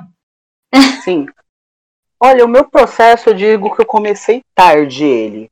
Muito por questão de receio. Por quê? Querendo ou não, o parte de emprego é difícil. Depois que eu comecei a fazer a transição, falando, nunca mais arrumei direito um emprego de CLT. Isso aí Hum. pra mim morreu na minha vida. Tinha a questão também da aceitação das pessoas, tudo mais, mas o que me impactou muito na demora também foi a falta de informações. Pra você ter noção, eu não sabia que existia homens trans até mais ou menos os meus 22 anos. Eu nunca me enquadrei, tipo, nunca me senti como mulher, de fato. Assim, eu parando, fazendo aquela análise pra trás e tudo mais. Nunca. Eu não sou nenhum tipo, nenhum estereotipo de homem binário. Tanto que uma coisa que até um- uma pessoa trans, que é o, Jo- o Jonas Maria, ele é uma referência, inclusive, ele tem Instagram e faz vídeos e tudo mais, explicando sobre essas coisas de gênero tudo mais. Uma coisa que ele pegou e falou que eu me identifico muito, porque ele é o tipo de modelo de homem trans que eu me identifico muito. Ele é um homem trans não binário. Ele não consegue se enquadrar naquela caixa binária de a homem assim, assim, assado, mulher é assim, assim, assim. Eu também não consigo. E isso foi uma coisa também que me fez demorar a transição. Uhum. E a primeira pessoa que eu tive contato trans foi depois de adulto. Antes eu quase não sabia que existia essa possibilidade. Que foi, inclusive, uma amiga sua também, Gabi, que é a Ceci. A Ceci foi a Sim. primeira pessoa trans que eu tive contato. Ceci maravilhosa, Sim. beijão, Ceci. A Ceci é um amor de pessoa, tipo, ela no meu coraçãozinho forever. Sim. E foi a primeira pessoa trans que eu tive contato real, assim, pessoalmente. Porque eu tinha pela internet, tinha amigos meus de internet, uns anos se assumiram trans e tudo mais, mas casos de homens trans eu não conhecia nenhum, não tinha referência. Aí teve um, um amigo meu que, tipo, ele. Antes ele se dizia ser lésbica, antes de se assumir homem trans. E um dia ele falou, gente, eu tô com 33 anos, eu acho que era 33 que ele tava na época, e, cara, eu sou homem trans. Eu, ele passou, tipo, anos com psicólogo e tudo mais, até ele se entender nisso. E, tipo, ele foi falando, tipo, como ele se sentia tudo mais, as experiências deles, eu, eu acompanhei bastante o início da transição dele. Aí eu virei um dia pra ele e falei, cara, se pá, eu também sou trans, porque tudo que você tá falando eu tô me identificando. e até ele começar essa transição dele, eu não tinha nenhuma referência de homem trans. Eu não tinha na minha cabeça, não entrava essa possibilidade. Eu sabia de mulheres trans, mas eu não tinha a ideia que era possível de mulher para homem. Uhum. Então, para mim, tipo, bugou a minha cabeça na época. Eu, eu, eu dei tela azul do Windows, basicamente. E aí começou todo o processo para mim. Eu tentei um tempo ficar dentro do espectro não binário. Eu pensei, será que eu sou não binário? Porque eu gosto de muita coisa feminina. Eu não sou um modelo de pessoa que seria um homem másculo. Não quero, tipo, alguns pontos que caracterizam como o homem é socialmente visto. Não me identifico. Hum, Isso é muito louco, né? Muito. Isso é muito louco, né? Como que as Assim. pessoas são, pre- são presas a esses estereótipos de masculinidade, feminilidade. né? Exato. Que é tudo. Eu, eu sou totalmente. É por isso que eu amo a Judith Butler, que fala que todos nós somos. Somos fluidos. Nós não temos sexo, né? Nós, é, é uma construção, eu acho é totalmente uma construção social. é uma construção social, literalmente, porque também o que é um homem e o que é uma mulher muda totalmente de um país para o outro, às vezes. Exato. Exato, Porque A exato. percepção de feminino e masculino muda completamente. Né? E exatamente, o impacto cultural é totalmente diferente. Você vai para outro país, a cultura é totalmente diferente. E pessoas trans existem desde a antiguidade. Tem registros dos romanos, dos gregos, tudo mais de pessoas trans. Sim. Até de mais gêneros, além de os não binários, tudo mais catalogados historicamente. Sim, existem, E falar inclusive, na que é- mitologia. Na mitologia Exato. existe. E se você for puxar a parte de biologia, só tem cromossomo tal e cromossomo tal. Existem mais de 40 variantes cromossômicas de feminino e masculino. Então não dá pra nem dizer que é só X tal, Isso. Y tal. Não dá. Tem várias combinações dentro disso também. E tem vários biologistas que falam isso. E Inclusive, eu estava vendo uma matéria outro dia que existem pessoas que nascem com dos dois cromossomos. Sim, tem. Tem várias combinações. E é uma coisa que tem que ser colocada mais a público, com mais frequência. Só que é outra coisa também que impacta muito. Pessoas trans não são lucrativas para medicina e para parte farmacêutica. Então, tudo que não é lucrativo, não se tem muita pesquisa em cima, Inflativo. infelizmente. Não, Sim, não, não gera dinheiro, os caras não vão atrás de pesquisar. É, um, infelizmente, o nosso mundo capitalista. mas não gera dinheiro por quê? Porque não compram, porque não, não serve como modelo. Ela é considerada uma minoria. Exemplo Uhum. disso, por exemplo, ah, tem uma mulher trans muito conhecida nas comunidades, que é a Andrade, que ela foi para o Canadá e tudo mais, ela saiu do Brasil porque ela não se sentia confortável no nosso país, que mata 70%, aumentou em 70% a taxa de mortalidade, ela se sente mais segura lá fora, e super entendo ela, não faria diferente, Uhum. um- uma coisa que ela tava até, eu estava até acompanhando ela postando esses dias, mulheres trans que fizeram a cirurgia de resignação sexual. A parte da reconstrução vaginal é totalmente diferente de uma mulher cis. Mas tem a flora, tem tudo mais. E mas tem peculiaridades. Só que você não encontra nenhum estudo quase sobre para poder se ter um tratamento ginecológico voltado. Por quê? Parece Entendi. que Ah, sim, é operação, verdade. é até o momento da operação, depois da operação parece que a pessoa deixa de existir pra medicina, sabe? E pra Ah, que faz a faloplastia é a mesma coisa. Entendi. Tem necessidades específicas, só que não, se você não encontra matéria científica, não encontra nada, porque eles não consideram um foco de interesse É, comercial. porque na, é, então, porque na verdade a medicina tem essa divisão também, né? Tem ginecologista, tem urologista Sim, e, é verdade. né? Mas e aí as pessoas que né, não estão nesse espectro bi? E aí, não tem. E realmente, a gente, inclusive o Minas Nerds até participou de, uma, de um seminário médico que falava sobre, na verdade, é, tratamento hormonal para trans. E aí teve várias, a gente levou várias, várias, mulheres trans e homens trans para falar sobre. Inclusive o Tami também falou. E justamente porque não tem. para meio que chamar a atenção da, da classe médica de que não tem, na verdade, uma, uma classe médica que cuide dos trans. Não tem. Não, não tem. E é falta de interesse dos médicos. Não é falta de pessoas para serem examinadas, nem procura. Claro, é assim. A pessoa tem. Uau. É que, tipo, Homens trans que não são operados, que não fizeram faloplastia e não querem fazer. É o inferno achar um ginecologista que queira te atender. A ginecologista que eu passava na UBS por anos não me atende mais desde que eu comecei tratamento hormonal. E aí? Tá terrível achar. E tem, é, tem vários tipo amigos meus que é uma briga com o convênio toda vez que ele precisa passar em ginecologista é uma trocação de, de tapas no atendimento, porque é uma série de falta de respeito, não querem Sim, atender imagina. ele, colocam um monte de empecilho, e a mesma coisa para as mulheres trans. Claro, nossa, imagino, porque fica um jogando a batata quente pro outro, né? Exato, assim. assim. é humilhante isso. Claro! É saúde básica. Óbvio, um ser humano, pelo amor, é a saúde que tá em xeque aí. E, e, eu queria que você falasse um pouco sobre como que se dá o tratamento hormonal, porque muita gente não entende que, né, que tá, inclusive, parece que o fornecimento de hormônio pelo SUS estava em xeque também, né, estavam querendo Olha, tirar. Isso é um negócio que tá tendo uma briga grande, porque, exemplo, a UBS da Santa Cecília, que é uma das poucas UBS que atendem pessoas trans em São Paulo. Nosso queridíssimo governador barra prefeito tá querendo privatizar e acabar com o tratamento lá. Pois. E é muito difícil. Teoricamente, por Constituição, a gente deveria ter atendimento em todos os municípios. No meu município não existe o atendimento. Não existe. Eu comecei a tomar hormônio comprando receita no mercado paralelo e tomando na farmácia, do, tirando E é terrível isso, porque pode colocar é risco a saúde de vocês. Não, é? coloca, mas só que chega um momento que o sistema tá querendo tanto te travar, tanto te travar, que, meu, você acaba indo por meios alternativos. Vira uma questão de vida ou morte. Porque, querendo ou não, comunidade trans também é que tem a maior taxa de suicídio. Sim. Não é sem motivo. Só do grupo de meninos que eu participo, nos últimos dois anos, teve mais de 15 meninos que se suicidaram.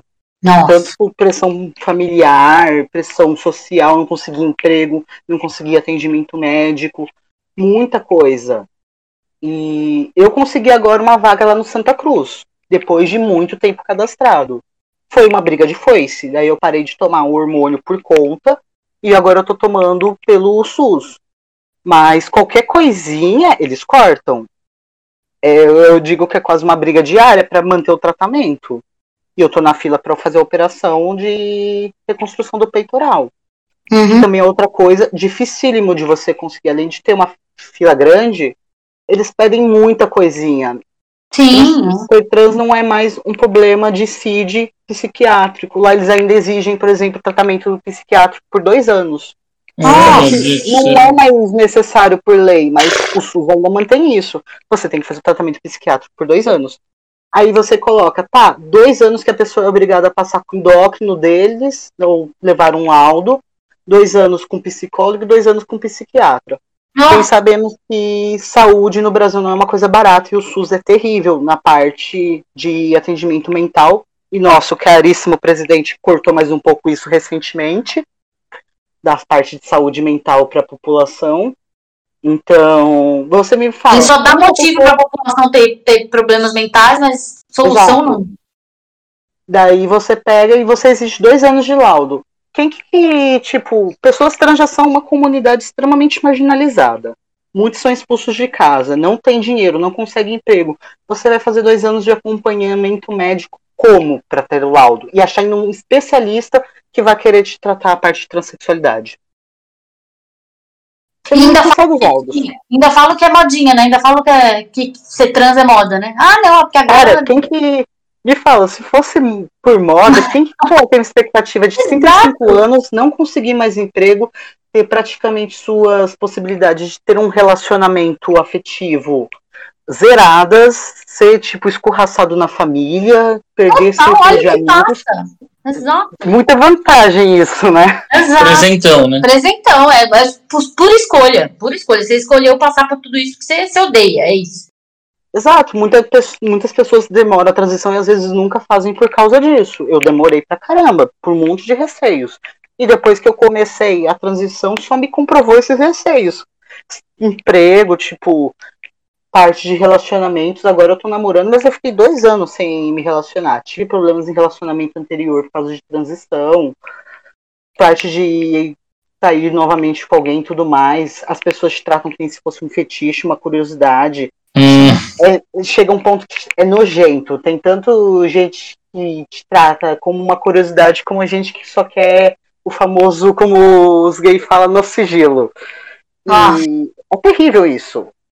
É cansativo, mentalmente cansativo. E chega um ponto que você perde a paciência. Você não Claro, você explode. Eu, para as pessoas. É, a gente volta no começo, portanto, né? No fim das contas, dá pra se entender perfeitamente porque algumas pessoas talvez não tenham tanta paciência assim pra explicar o que estava acontecendo com o Elliot Page, né? exatamente. Sim, porque bate todo dia. Todo dia você passa por 10, 15 vezes transfobias de pequenas a escarraçadas. Você não tem paz em andar na rua. Por exemplo, quando eu era lido totalmente como mulher, antes de eu me assumir trans, eu já tinha o cagaço de andar na rua à noite, de ser abusado, de qualquer coisa que pudesse acontecer. Depois que eu virei trans, e se tipo, eu me tornei, sou trans, esse medo, tipo, triplicou. Porque essas semanas mesmo, eu sofri agressão ali no ATI, no, no trem. Tava com fone de ouvido, ouvindo música alta, esperando aquela filhinha básica da lata de sardinha humana subir a escada pra eu poder ir pro trabalho. Veio o cara me empurrando com tudo e me xingando. Me chamando de mulher homem, falando que ia me corrigir na força. Na hora, eu, tipo, eu virei, eu reagi. Se o cara não tivesse se enfiado no trilho, eu tinha jogado ele no trilho, praticamente. Porque eu não fico parado quando eu sofro agressão. Eu reajo. Mas você tá esperando, você tá ouvindo música, indo pro trabalho, tá quieto na sua e vem alguém já te agredindo? Já É o, que, é, é o que a gente sempre fala, tipo, isso é com, com minorias no geral, né? Tipo, a galera reclama de, de quando os negros são agressivos, quando mulheres são agressivas, quando, né, com o É o trans. famoso não confie Não confunda a agressão reação do agressor com a Exatamente. agressividade do oprimido. Exatamente, não confunda a reação do confundem. oprimido com a violência do opressor. Exatamente. Exato. Então, a violência do o opressor nunca vê, né? A violência que ele tá fazendo contra o oprimido, ele nunca vê. Ele só vê a reação do oprimido contra essa violência. Ah, não, mas você tá muito nervoso, foi só uma brincadeira. Brincadeira o caralho, né? Tipo, Só foi uma piadinha, foi uma você tá piadinha, levando a sério. Você tava brincando, você não tem senso de humor, cadê seu senso de humor? Quando é questão, quando é mulher, é porque ah, você tá, tá menstruada, né? Quando qualquer coisa assim, tipo, É, tá de TPM. tá de TPM, exatamente. E aí cada minoria tem o seu tem o seu trope aí que a galera usa. Infelizmente. Exatamente. Isso enche o saco. Ou se enche. Daí você pega toda essa marginalização, expectativa de vida, tudo mais, o estresse você passa mentalmente todo dia, não é a coisa mais comum. Pessoas trans com depressão aguda, crise de pânico, ansiedade no pico, suicídio. É extremamente comum isso. Eu, tipo, não conheço nenhuma pessoa trans, literalmente não conheço ninguém que seja trans que não tenha algum sintoma de alguma dessas coisas ou que tenha passado por alguma situação transfóbica. Ai, que terrível. Olha, que eu queria agora sim, agora pra gente meio que entender é, o que, que a gente pode fazer, os, né, os velhos cis sem noção aí, que o Thiago tava falando que era o problema da humanidade, Pois é. os velhos héteros cis, o que a gente pode fazer para ajudar a, a essa luta e não tornar tudo pior, né? O que, que a gente pode fazer para colaborar com vocês, para colaborar com a com, com a luta de vocês, para diminuir a transfobia. Queria que você desse umas dicas aí pra gente, ensinasse a gente. Olha, o primeiro ponto muito importante que eu acho é a parte da visibilidade. A partir do momento que você torna pessoas do seu convívio, até fora dele, que você fica sabendo conhecidas, você fala sobre, trata de forma normal, isso já começa a fazer uma diferença. E toda vez que você, tipo, ouve uma piada, alguma coisa, algum tratar com essas pessoas, mano, vai com os dois tapas na cara mesmo. É que nem como a gente fala na rodinha de homem que se os caras ouvem o amigo fazendo piada machista, despreciando mulher, tem que corrigir o amigo mesmo. Chegar nele e Exato. falar, cara, você tá falando bosta. posicionar, né?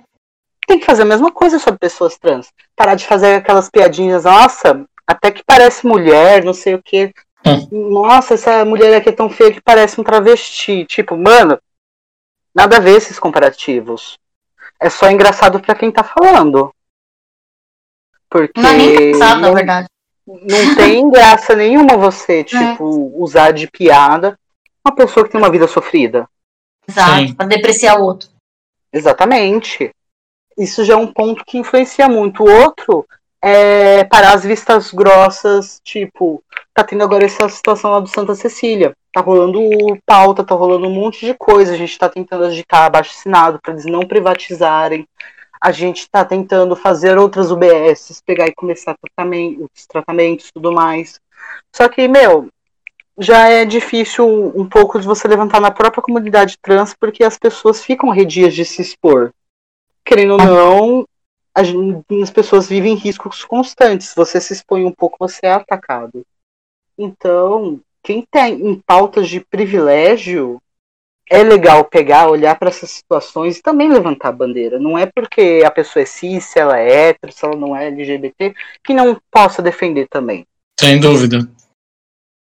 E sempre ter o respeito.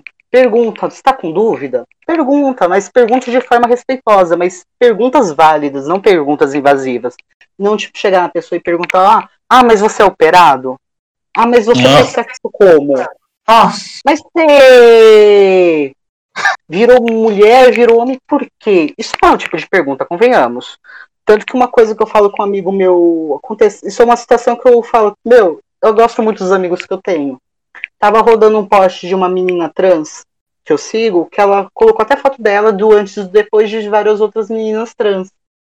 E, tipo, eu, eu repostei e um amigo meu chegou no meu inbox e falou, cara, e grudou uma das fotos. Eu conheço essa menina. Ela foi minha colega de faculdade, tá morando na, na Austrália. Eu tenho certeza que é ela. E ele não sabia que ela era trans. Ele falou, putz, eu tô com uma pulga gigante atrás da orelha se é ela ou não. Aí eu falei pra ele, olha, você tem duas opções, isso é um negócio que, tipo, tá te corroendo muito a, a, a curiosidade. Você pode chegar pelo jeito direto perguntar se é ela, o que eu não acho legal, mas você pode perguntar. Muita gente pergunta, né? A gente falando não pra perguntar. Você pode dar aquele mingé de falar, olha, eu vi essa postagem aqui não mostrando a foto do antes, só a foto que você tem certeza que é ela. Me lembrou muito você, literalmente aquele jogar verde, mas vai da sua consciência. Aí passou uns minutos, daí ele pegou e falou: Você quer saber? Eu não vou perguntar nada. Não é da minha conta. Isso não faz diferença. Não muda quem ela é. É minha amiga ainda. Se ela é trans ou não. Isso não influencia a pessoa que ela é. Se ela nunca me falou que ela é, é porque ela não quer falar. Tipo, eu bati palmo pra ele aquela hora, porque ele pegou e foi sensato por ele mesmo. Não é da conta dele se ela realmente não falou antes, porque ela não queria falar. Ela não é obrigada a justificar a existência dela pra ninguém. E a atitude dele que ele tomou por si só, eu achei que é uma atitude que todo mundo deveria ter. E essas perguntas invasivas são muito pesadas. imagina. É, é aquelas perguntas que eu falei, se eu ganhasse um real pra cada pergunta invasiva que eu recebo, eu já tinha comprado uma casa. Nossa, Hum. essa de como você faz sexo, realmente, cara. Por acaso você pergunta pra algum, pra algum cis como é que ele faz sexo? Você pergunta pra. Não, eu vamos. Perdoe o termo baixo calão, que não sei se podcast pode. Mas, literalmente, tipo, Thiago, por exemplo, você que é homem ciseto. Você chega em outro Hum. cara que você conhece, que você conheceu um amigo seu e fala, mano, qual que é o tamanho do seu pau? você, fala- você chega Ah. com um cara que você acabou de conhecer, você pergunta isso na lata dele, na cara dele? Pois é. Me- Mesmo você não tendo interesse nenhum no cara. É uma coisa Claro muito que nesse não, né? nível. É muito nesse nível esse tipo de pergunta que as pessoas ficam fazendo para pessoas trans. Ah, mas você tem peito por quê? Teve um cara que me perguntou isso quando eu tava com meu namorado.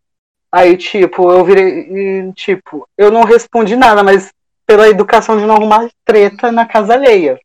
Mas a vontade foi falar, porque eu não tenho 15 mil reais, você vai me dar? Porque a operação para você fazer reconstrução do peitoral é de 10 a 15 mil reais. Tá sobrando? Quer me dar? Porque pergunta sem noção. Que, qual, qual que é- o que isso. Eu queria saber o porquê que as pessoas se importam tanto com o corpo do outro. É do outro, não é seu. Ninguém tá pedindo Então. pra você botar peito, tirar pinto, ninguém tá fazendo nada disso. É o outro. final que ele faz eu acho corpo que não dele, é é dele. tanto. Eu acho que não é, Né? nem o fator de se importa tanto, não se importa. Essa é a questão. A pessoa não se importa, Uhum. então por ela não se importar, ela se acha no direito de tomar a liberdade que quiser. É a mesma situação do homem que objetifica a mulher. Ele não se importa como a mulher se sente É, corpo dela. Literalmente, não vê uma mulher ali, não vê um ser humano, vê uma Não. coisa. vê uma coisa, vê um pedaço de carne. E é isso que pessoas são. As trans são as pessoas trans são tratadas, não são tratadas como seres humanos. Ninguém vê uma pessoa trans como ser humano. A grande maioria das pessoas.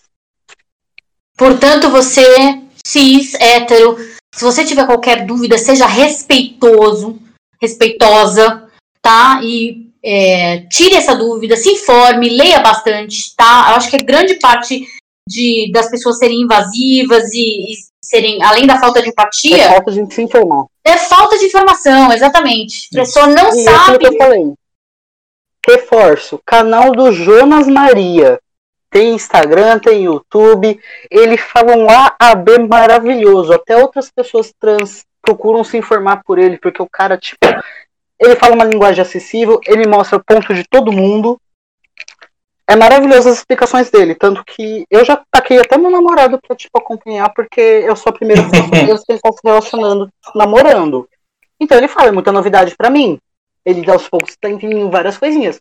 Já taquei o canal nele, eu falo, meu, segue esse cara, porque ele explica muito bem. Ótimo, porque às vezes dá uma baita preguiça, né? Fala aí. Então assiste ali o, o canal do Jonas Maria e não me Exato. Os stories dele, ele posta todo dia. E pra quem não pode escutar os stories, ele ainda coloca escrito tintim por tintim o que ele fala, palavra por palavra nos stories. Eu acho isso É maravilhoso. maravilhoso. Que legal. Eu não ficar vamos divulgar. escutando. Eu leio tudo. Vamos divulgar o canal dele, então. Sim, opa. Quem estiver ouvindo pode acompanhar as redes sociais que a gente vai vai colocar esses links lá. Olha que a gente Sim, queria muito, muito. Pode falar, pode falar. Não, é que eu ia falar mais um canal também que eu lembrei agora, é do Lucas Nagar. O Lucas também, ele saiu do Brasil atualmente, ele foi morar, se não me engano, no México. Mas ele também é muito informativo para parte de pessoas trans, informações para pessoas cis entenderem melhor as situações e tudo mais. É outra grande referência. Ótimo. É sempre bom a gente poder divulgar essas referências. Muito bom. Olha que a gente queria muito, muito agradecer a tua presença, agradecer esse papo. Acho que é um de muitos papos que tem que se ter a respeito.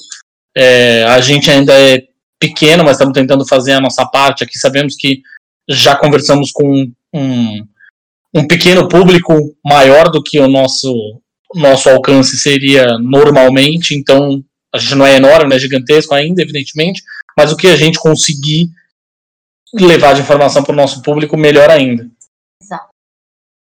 Obrigada, Alec. Muito. Eu eu, eu sempre aprendo com você. Eu, eu acompanhei sua transição, queira ou não, né? Tipo, a gente conversava e eu, eu super te admiro. Para caralho, você é incrível, é um cara incrível. Eu admiro sua força, admiro a sua seu bom humor frente a todas essas dificuldades que você enfrenta. Então, assim, você tá super dentro do meu coração. E não à toa a gente quis chamar você, justamente porque eu admiro pra caralho você. Obrigada. Muito obrigado pela oportunidade por falar e desculpem se eu fiquei um pouco nervoso. Tá sendo literalmente a primeira vez que eu tô participando de um podcast, então vai ter um pouquinho de nervoso. Mas Ah, muito obrigado por terem me dado esse espaço para falar. Eu admiro muito o trabalho de vocês dois e, sinceramente, continuem com ele. Por mais que tenha gente que critique e tudo, mas continuem porque vocês fazem um trabalho de jornalismo incrível e que tá muito em falta nesse país atualmente. Muito obrigado, Obrigada. a gente agradece. E pode ficar tranquilo que ainda vamos falar muito a respeito do assunto de direitos e afins e a gente volta a falar aí. E por que não? Também, a gente for falar, trazer aqui um à tona o assunto RPG, por exemplo, que é uma coisa que você gosta pra caramba, a gente te chama também, né? Porque, claro, as pessoas têm múltiplos interesses, né? Parte de RPG, eu não sei se eu consigo, tipo, eu falar tanto sobre, porque eu sou literalmente aquele play empolgado. Eu tô entrando na mesa que me jogarem. eu conheço pessoas, tipo, que podem dar, tipo, um beabá. Tipo, meu namorado, eu falo, ele até zoou que ele é cada linha de cerveja words, porque é o, tipo, o sistema que ele come de cima a baixo. Mas tem muita mulherada também muito forte nesse meio. Sim. Com, com a cerveja words tem a El, que é uma referência brasileira no parte de cerveja, e tem várias pessoas muito legais que dá pra trazer pra comentar. Perfeito, ótimo. Falamos. Obrigada, Alex. Muito Beijão. obrigado. Brigadão. Muito bem, agora nós vamos às nossas tradicionais dicas culturais. Você quer começar? Ah, pode ser. A gente, na verdade, eu vi ah, comentário de amigos, Marco Tibério, lá na, na- na- no Facebook, do qual eu fui punida, porque tô 30 dias É. sem poder acessar o Facebook. Então, peço desculpas a vocês, porque eu fui uma very, very naughty girl. E aí, o Facebook me deu suspensão Marquinho puniu a de Gabi. 30, 30 dias. Enquanto isso, tem um monte de grupo aí de macho querendo encontrar, né? Postando foto de mulher sem, sem consentimento. Consentimento, é. Tem grupo de necrofilia, Nazista. é, nazismo. É isso aí, esse é o Facebook.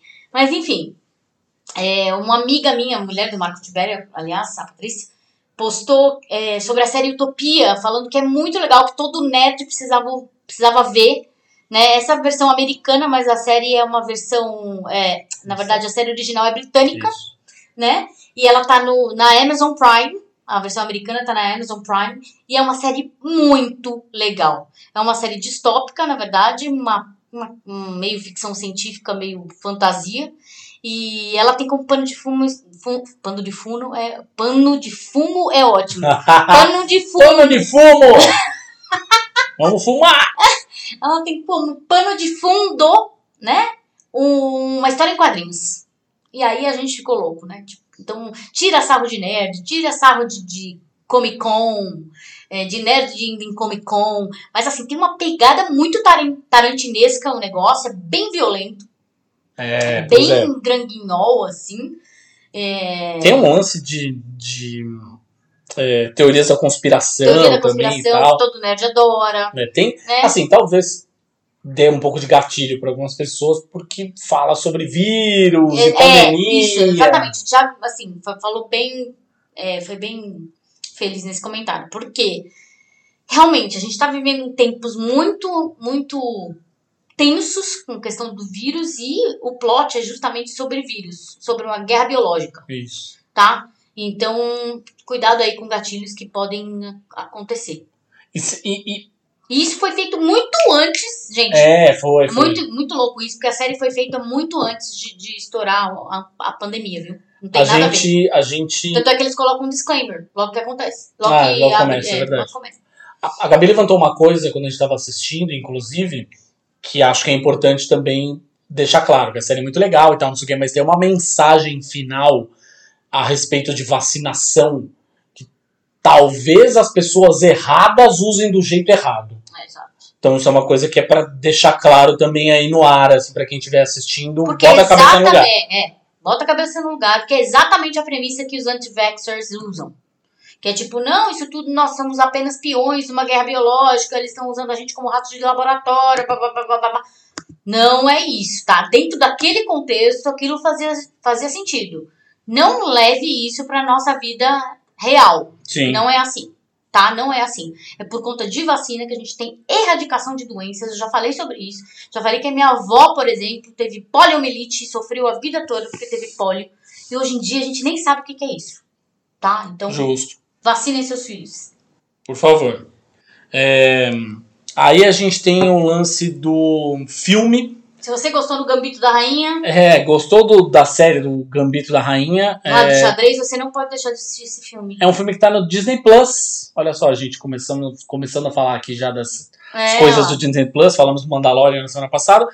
É, Rainha de Katwe, É, é Rainha isso, né? Katwe. que é com a Lupita Nyong'o, Nyong'o.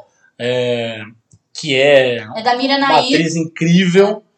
É, que é, e é uma história real, na verdade, diferente do, do, do Gambito da Rainha, é baseado numa história real de uma é, jogadora de xadrez de Africana. uma africana de Uganda, né? Uganda. é, de uma pequena cidade de Uganda, enfim, que um professor, ela- ela- além dela ser de uma cidade pequena, ela é, na verdade, da periferia, bem periferia mesmo. Ela é da assim. favela, tá, gente? Ela é da E favela de Uganda. Passa, passa fome, aquela história toda, um- uma realidade que a gente já conhece pra caralho, aqui, aqui no Brasil, inclusive, é, mas que um professor enxerga o potencial dela e começa a dar.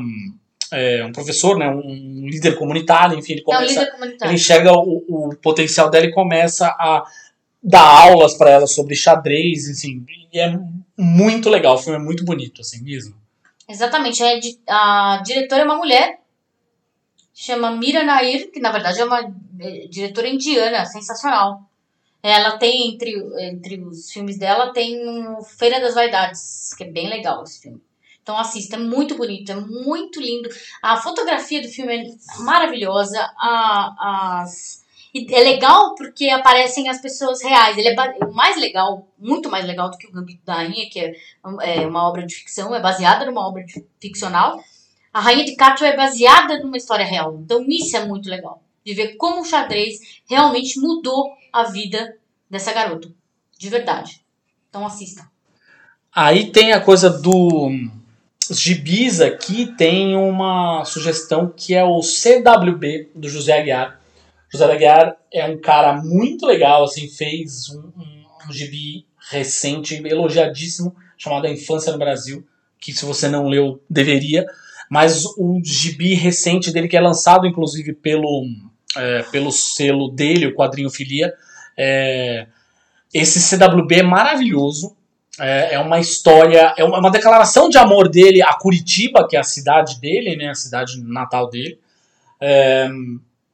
Mas a coisa que é mais, além do visual que é muito bonito, pintado assim e tal, ainda tem a coisa da hum, a narrativa sendo uma, uma narrativa diferente, assim, ao contrário, sabe? Assim, são duas histórias sendo contadas ao mesmo tempo, só que cronologicamente opostas e que você, você pode começar a ler o gibi tanto de trás no, no, no- do jeito normal, do jeito que a gente está acostumado, quanto poderia ler, por exemplo, ao contrário, como se estivesse lendo um mangá, que a história se mantém igualzinha, assim, sabe?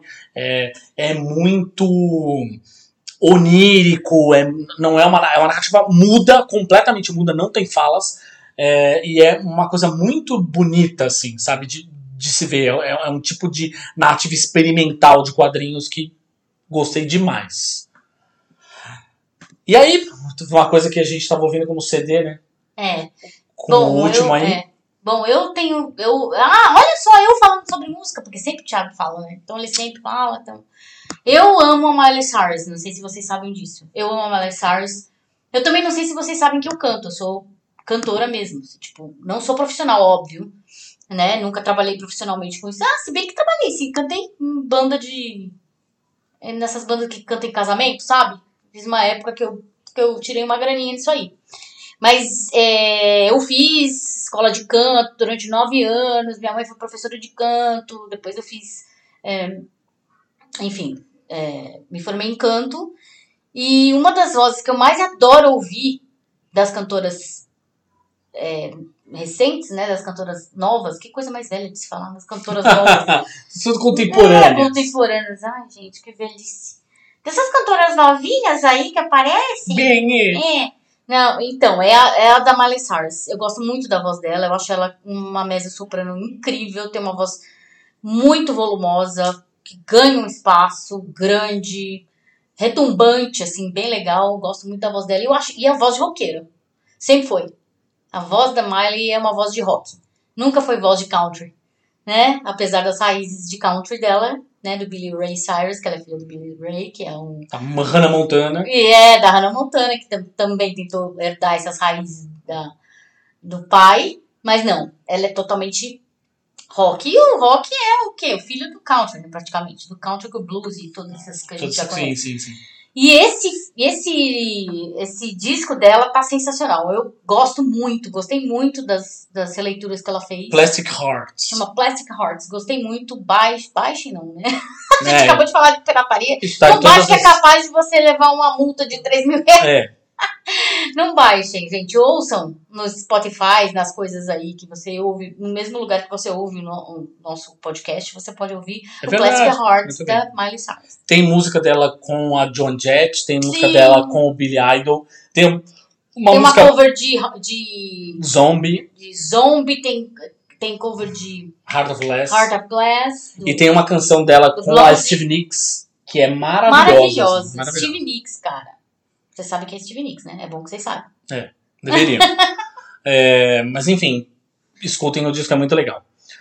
É isso, gente. Então, sigam a gente nas redes sociais: Facebook, Twitter, Instagram, até porque vocês vão, né, escutar a gente falando a respeito de sorteios, como a gente falou na semana passada. teremos sorteios. Teremos. É, Fiquem ligadinhos. A gente tem um monte de livro pra sortear aqui. Pois é. Um livro legal de editoras massa. Vocês vão adorar. Aí a gente espera que vocês sigam a gente nas redes e ouçam, óbvio, a gente no, como a Gabi falou agora, Spotify, Deezer, Google Podcast, Apple Podcast, aquela história toda, ou acesse simplesmente imagina se pega no olho.com.br e vambora. É isso, gente. Até semana que vem. O ano tá acabando, hein? Beijos! Bate. Robertinho, imagina se pega no olho!